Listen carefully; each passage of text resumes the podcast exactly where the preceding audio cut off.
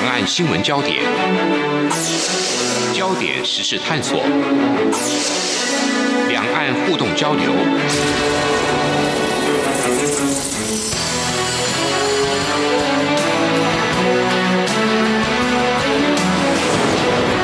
请听黄丽杰制作主持的《两岸 ING》。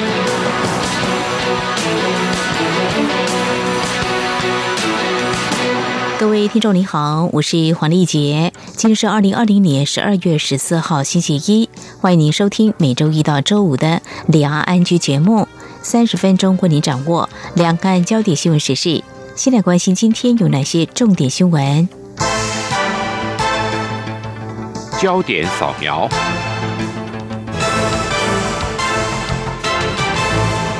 政府推动加入跨太平洋伙伴全面进步协定 （CPTPP），网络传出政府其实根本没有提出加入 CPTPP 的申请案。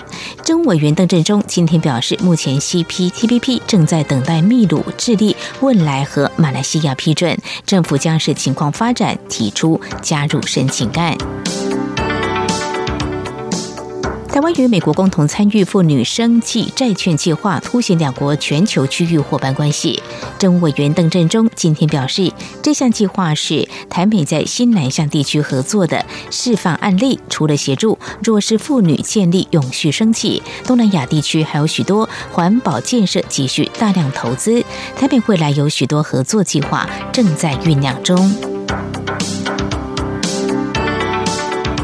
透社报道，当局今天宣布，一个由美国资助、透过卫星追踪公布湄公河在中国水坝水位的项目，增添了美中两大超级强权在东南亚的角力。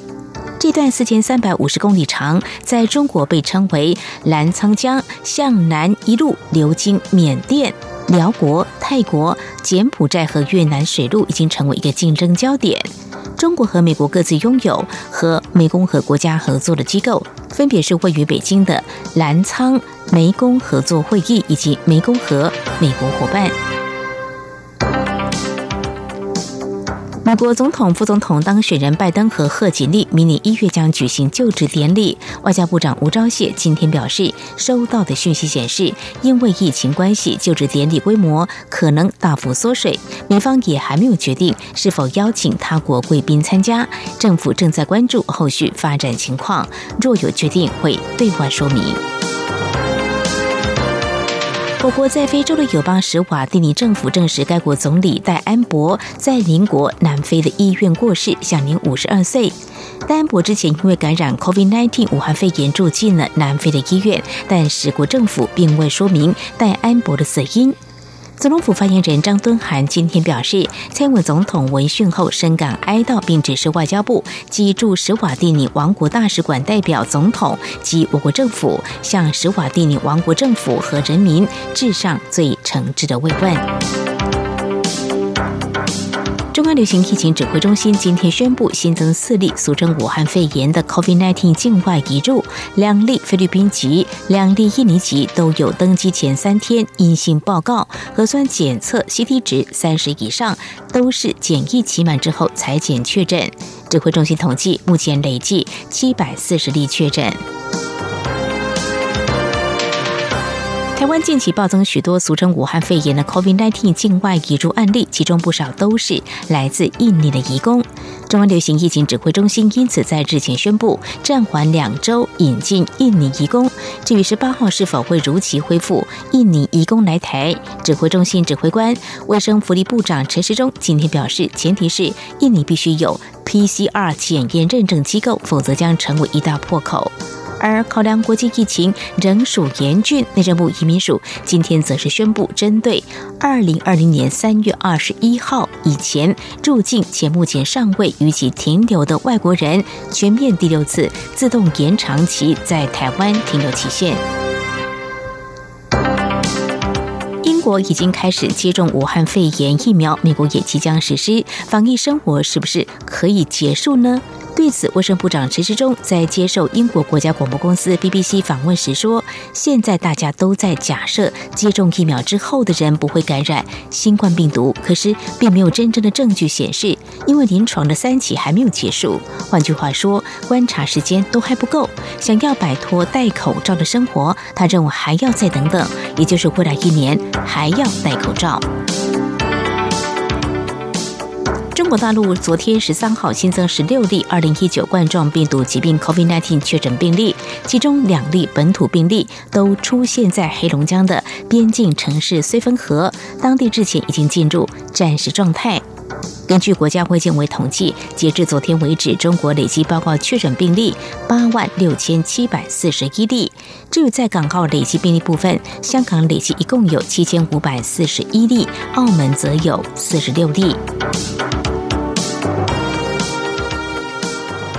国新冠疫苗在送出国门后，正面临信心测试。虽然近邻巴基斯坦表示对中国疫苗有信心，另外也有其他国家，例如印尼，向中国采购了疫苗。但在此同时，南美国家秘鲁却暂停了中国疫苗的实验。而中国和巴西合作的疫苗整体实验，上个月曾经一度紧急喊卡，不过现在恢复试验。全球今年面对 COVID-19 疫情加速数位创新及发展，而数位创新和抵御疫情带来的经济冲击也有正相关。根据全球三大发卡公司之一万事达卡的调查，台湾在数位发展和数位信任度评比中都在亚太区名列前茅。靠着高度的数位化经济，面对今年第二季全球最大规模的封城时期，台湾成为全球 GDP 成长第一的市场。以上就是今天的两岸焦点新闻。稍后就能探索持续相关的焦点。蔡文总统登上法国媒体《观点周刊》的封面，和美国总统当选人拜登、中国国家主席习近平、法国总统马克宏以及德国总理梅克尔并列。周刊报道，蔡总统领导防疫有成。我们在稍后访问台湾师范大学公民教育与活动领导学习教授黄信豪，来观察台湾如何团结来对抗疫情，并且探讨中国。大陆以封城严控有哪些差别？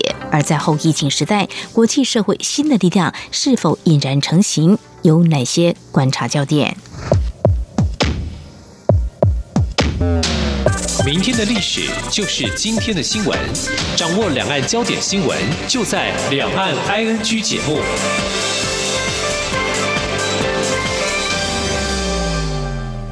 我是中央流行疫情指挥中心副指挥官陈宗彦。全球武汉肺炎疫情持续攀升，我国已启动秋冬防疫专案，强化边境检疫措施。如果您需入境我国或由我国转机，请准备登机前三日内的 COVID-19 核酸检验报告。提醒您，检验报告内容需包含：一、登机者护照姓名；二、出生年月日或护照号码；三、采检日及报告日；四、疾病名称与检验方法；五、检验结果。有政府，请安心。资讯由疾管署提。提供最热门的新闻，最深入的探讨，焦点探索。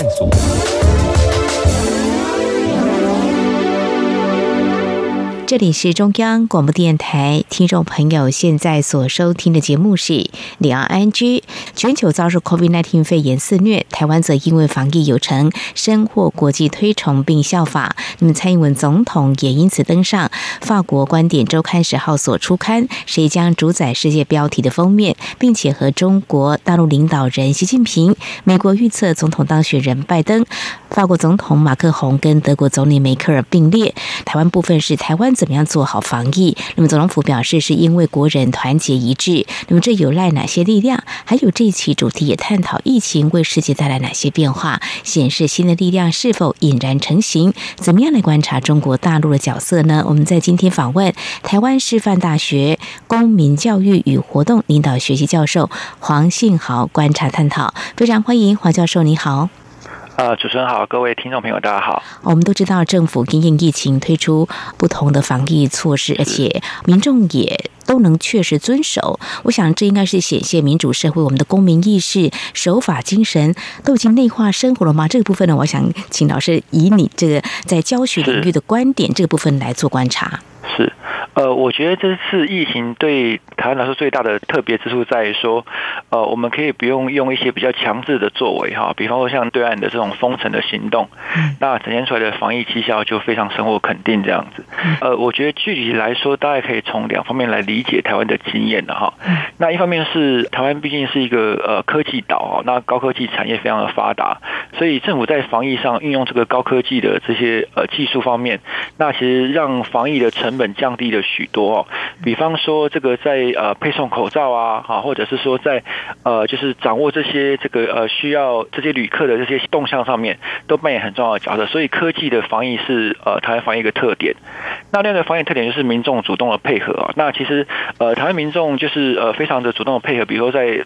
戴口罩这件事情上面，那他对防疫的这个成效也有非常大的贡献。嗯，那所以我觉得在防疫这件事情上，大概有这两项的特点，在台湾经验上是科技防疫从今年以来是备受国际的肯定，是是还有人民也能够确实来遵守哦。刚有提到中国大陆的封城防疫，稍后节目我们也会来持续来探讨。的确，在这一次的报道当中，那么特别针对台湾，就是我们台湾怎么做到的，就提到说公民意识完胜冠状病毒，在台。台湾生活就像生活在另外一个星球一样，那么持续就是说，嗯，这个科技防疫还有民众的确实遵守政府的一些相关规定哦。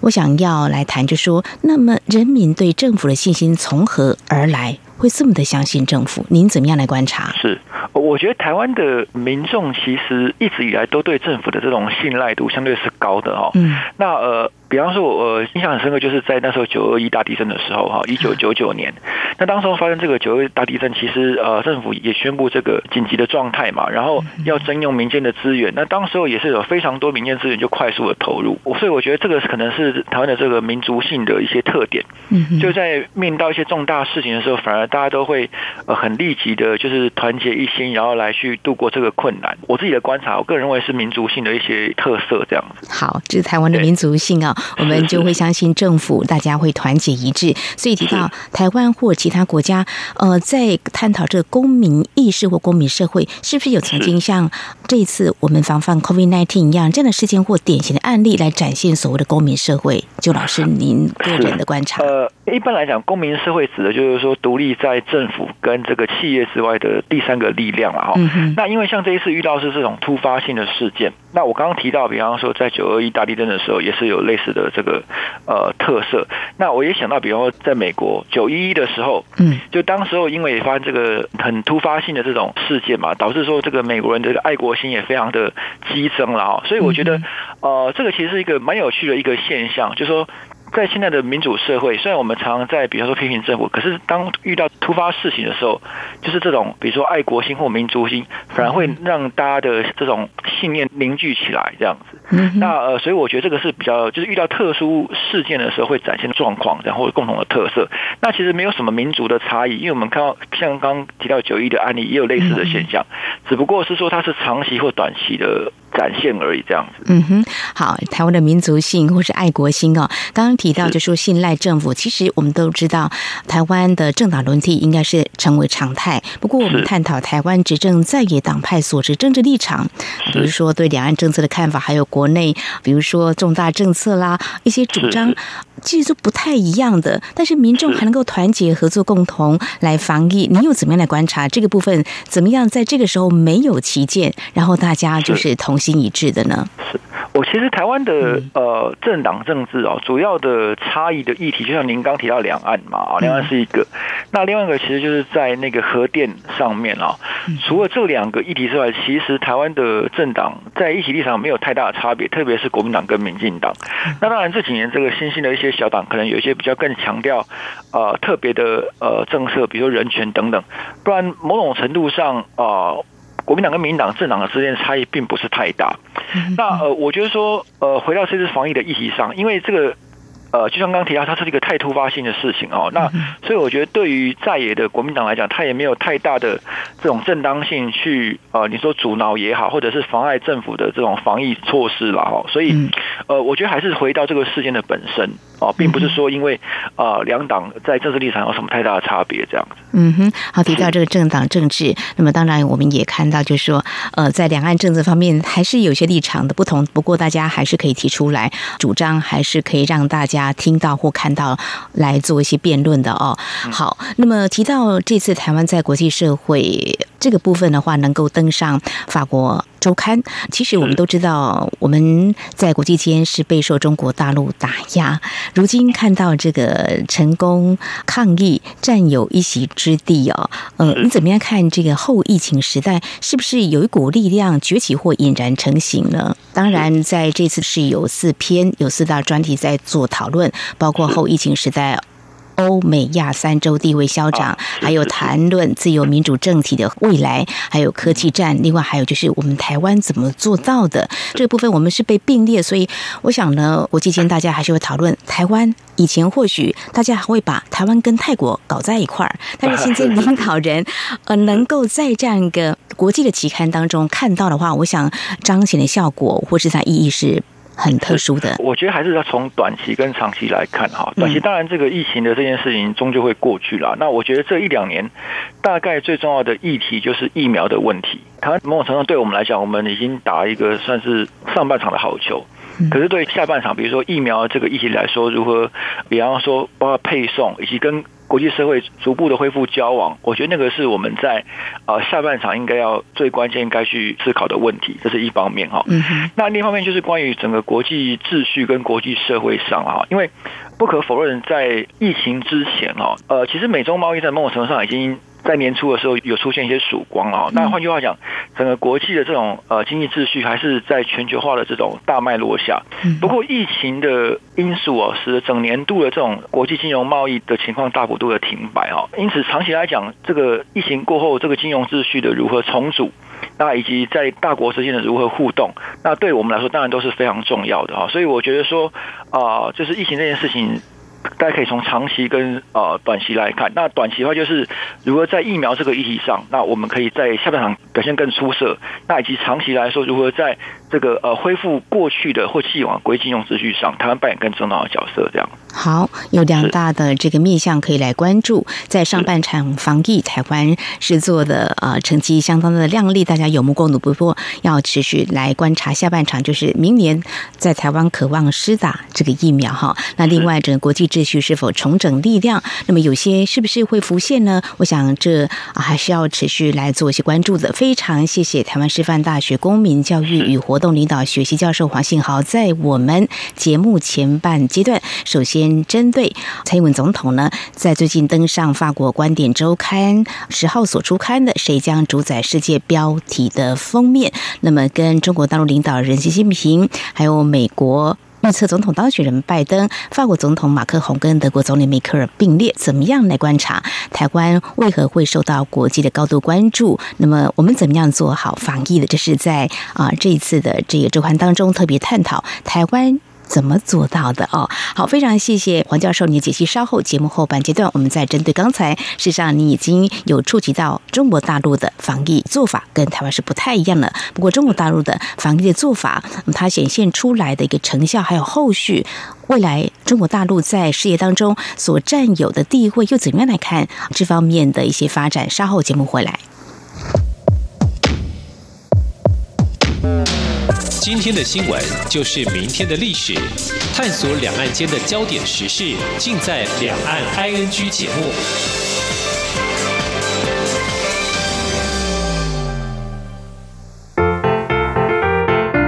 各位听众朋友，央广 RTI 正在进行意见调查，我们每一季都会准备特别的小礼物，抽签赠送给参加的听友。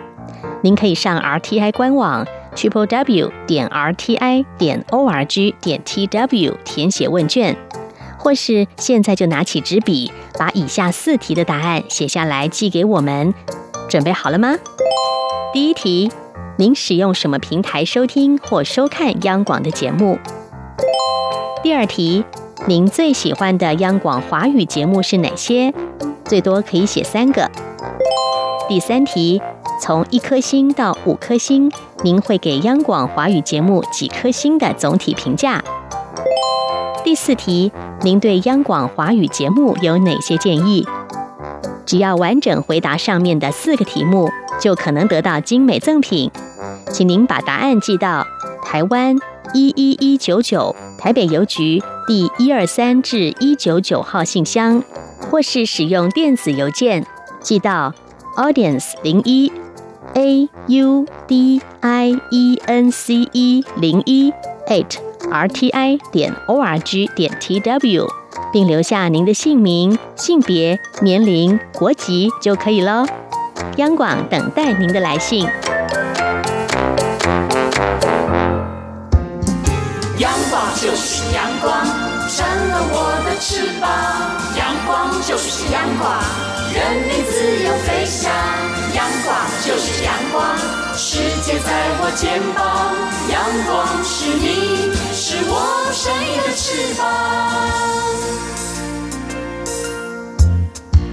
这里是中央广播电台，听众朋友继续收听的节目是两岸 I N G。我们节目持续访问台师大公民教育与活动领导学系教授黄信豪。那么继续，我们就要请教教授了哦。是，刚刚你就提到了中国大陆是依与台湾采取这封城这些防疫做法。我们看这个疫情数据变化，嗯，已经好几个月来就发现中国大陆每天增加的数据大概也都是。顶多两位数字，好像控制的也蛮好的哦。但是台湾呢，呃，是不一样的，就是我们的人民的手法，相信政府，好像都发挥了控制成效啊。怎么样来观察两岸不同制度下的这个防疫的效果呢？是，呃，那当然就刚刚像呃主持人您提到，就是最近中国呃大陆看起来他们这个案例的控制也相当不错了哈。那我觉得两岸最大的差异就是，中国大陆它非常早就开始用强制的措施来进行防疫啊，也就是所谓的封城。那当然，其实呃，平常说封城有非常多不同的形式。当然，我们从外看起来好像就是用这两个字来形容，但其实有非常多不同的形式，强度也不一样，啊，强度也不一样。那当然看各个地方、各个省市的疫情状况而有所不同啊。但相同点都是，他们是采取强制性的手段去限制人民的行动。那对比来讲，台湾这边的防疫措施就比较人性化。我们虽然有一些比较严格的这种规定跟规范，像之前有那个外劳，比方说外出房门八秒钟。被罚十万块这样子，但某种程度上还是仰赖民间的配合了哈。所以，呃，我觉得民众的主动的配合跟强制性的手段在对岸是两岸当中最大的差别。那当然，这个呃看起来这两种不同的措施都有一定程度的效果。所以，呃，我觉得某种程度上并不是说好或坏的问题，而是说从人民的这种主动的配合，哈，看起来来讲，我们。台湾这边的防疫手段还是对比来说比较人性化一点，这样。嗯哼哼，是台湾是民众主动配合，中国大陆是采取强制的手段哦。多年来，我们在民主政治社会当中，我们也都习惯这种方式。如果说不满意的话，我们也可以提出不同的意见看法，甚至是上街头来抗议。就是说，我们觉得这个政策不好，或是相关的这立法是不是要修法，由下而上都有可能。呃，由民众来发声，然后提醒政府，我们需。需要什么样的政策？我们怎么样来做？但是中国大陆就由上由上而下，他制定一个政策，希望大家能够强制来遵守，比较不一样的这个制度哦。那谈到中国大陆这个防疫的相关做法，对外的话呢，我们延伸来看，其实中国大陆呃，自从防疫之后，其实，在大概今年年中的时候，就陆陆续续看到他们采行一些所谓大外宣，或是啊、呃，最近大家感受比较明显的。战狼外交是的，呃，现在在全球疫情蔓延之际，我们要指的是，如果以中国大陆跟美国来看的话，因为毕竟是两个啊、呃，全球第一跟第二大经济体，在力争谁能够主导这个世界啊、哦？那么，是不是他可能会握有主宰世界的力量？因为目前看来，美国的疫情很严重哦。嗯，是的。我个人就觉得说，像整个这个今年度的发展就非常非常有意思啊，特别在那个中国的这个舆论战上啊，比方说在年终的时候，刚您刚刚提到，大概在呃四五月、五六月的时候，当时候其实中国的呃外交的一些发言人，就是在推特上就有一个。掀起一波舆论战，那主要就是强调两点。第一个就是强调关于疫情责任的问题啊，甚至暗指说疫情是来自于美国或者是意大利。那另外，他也就是有意无意的指出，就是说这些所谓的西方民主国家应对疫情能力非常的差。可是，呃，无论如何。就是他们这样的一个外交的舆论战在推特上，其实引起欧美各国非常多的反弹。嗯，嗯，那在这样反弹之后，其实呃，外交部就反而改了一个做法，开始喊说，哦、呃，就人类是命运共同体，我们必须要共同的合呃合作起来去面对疫情。我的意思是说，其实呃，虽然中国大陆在这一两年来有所谓的这种战狼外交，而且非常的强势，在各国开始有一些部署的作为啊，包括像之前的孔子学院，嗯，但是其实引起的回响并不算太多啊。那，加上这个疫情的关系，其实各国还是忙着在呃处理疫情跟内政的议题了哈。所以某种程度上来说，这样的一个外交的宣传战的成效，我觉得还是有待观察的啦。哦，那我更大程度会认为说，它其实带来是一股反作用力啊，对于中国的国际形象来讲。嗯哼，反而会造成国际间的反感，就对了。是是是，嗯，所以不光只是看到呃，美国会一直强调说我们要找这个疫情源头，可能是在中国大陆，指向中国大陆，但中国大陆对于这个部分当然是否认的。但是呢，呃，借由这个所谓大外宣火这战狼外交比较强势这样的作为，呃，其实在国际间是引发一些啊，呃，大家比较反作用力，反作用力。好，这是可以关注。不过也。在这样的一个状况之下，大氛围之下，就来看这个大环境。因为现在目前欧美地区的疫情非常的严重哦。那么，美国对于中国崛起啊，过去这几年大家也都在关注啊，美中之间的。你来我往，那这两三年的美洲贸易战看得更清楚，就是对抗的格局是已经啊确立的哦。但是因为疫情的干扰，是不是有可能会趁呃这样的一个情况呃疫情大家忙着防疫，会进一步扩大国际社会影响力？可是刚刚教授您又说已经引起欧美之间的反感，那会不会反而会让美国或欧洲国家他们会联合起来，或比较正式会注意？中国大陆未来在国际之间的任何的动作，您怎么样来看未来的发展？嗯，呃，我我觉得就是，当然在疫情之前呢，中美的这个对抗的这种结构性的格局大致已经形成了。所以，其实，在拜登如果他当选或上任之后，我们也不太能够预期说这种格局能够短时间有太大的转变。那我觉得在呃美中关系的这个大框架下，我整个国际局势还是这么看啊。第一个是关于这个疫情的因素，特别是说在疫苗等于这个明年开。开始各国开始施打之后，各国怎么样恢复交往？我觉得这个大概是一个非常值得关注的议题。比方来说，像中国，他们就是非常大动作在东南亚布局，好，看似要形成他们所谓的这个外交泡泡。那当然，对于欧美来讲，他们有他们自己的一个呃社交圈或是疫苗圈了哈。那所以透过疫苗如何扩大国家的影响力？我觉得会是我们啊、呃，就是这一两年观察的焦点，这是第一件事情啊。嗯、那第二件事情就还是回到就是国际贸易跟国际这个金融这种大格局来。嗯、那先前这个 RCEP 已经宣布要成立了哈，那所以未来这个 CPTPP 怎么样去呃对 RCEP？哦，有某种程度的这种反制，那台湾在这边是不是可以扮演比较多积极的角色？以及美国在比如说拜登上台之后，他怎么样去呃回应这个 CPTPP 的问题？我觉得大概是另外一个值得观察的焦点。那不过我觉得某种程度上，美中关系还是处于一个斗而不破的一个状况。嗯，也就是说，他们其实，在某一些议题上虽然有竞争、有对抗啊，比方说在区域议题上，比方说在一些经贸议题上，不过我觉得某种程度上，因为在现在这个。大局势下，美中全面性的翻脸对彼此并没有太大的好处，嗯啊，所以我个人会认为还是比较属于这个斗而不破的格局。那当然就是说会斗到什么样的程度，还是必须要看未来一些这个呃局势而定这样子。嗯哼，对，美国下任总统在明年上任，那么对于中国大陆所采取的政策呢，也是重要的观察焦点。刚刚有提到，事实上现在比较重要的是疫情何时平息。那么在这段期间，中国大陆是不是会运用所谓疫苗这个部分来发挥它在国际之间的某些的影响力，或怎么样来操作？那另外就是刚刚提到这个 RCEP 或 CPTPP，那么中国大陆呢，已经跟其他国家一共有十五国已经在日前签署了这样的协议，但是台湾并没有加入。但是 CPTPP 政府是积极要来争取加入，但是。中国大陆也在最近的这个 APEC 的年会当中已经表达会考虑来加入，但是美国的态度如何？因为美国退出了 TPP，但是是不是会重返新的由日本主导的 CPTPP？我想这也是未来非常重要的关注焦点，因为国际经贸可能还是未来很重要的一个角力。这场域。好，这个疫情考验人类如何因应，也检验执政的领导能力，似乎也是一场民主跟集权制度的较劲。还有未来的国际社会，可能会有很多力量在做一些拉锯。我们在今天非常感谢台师大公领系教授黄信好今天精辟的解析，非常谢谢教授，谢谢您，谢谢主持人，谢谢各位听众朋友。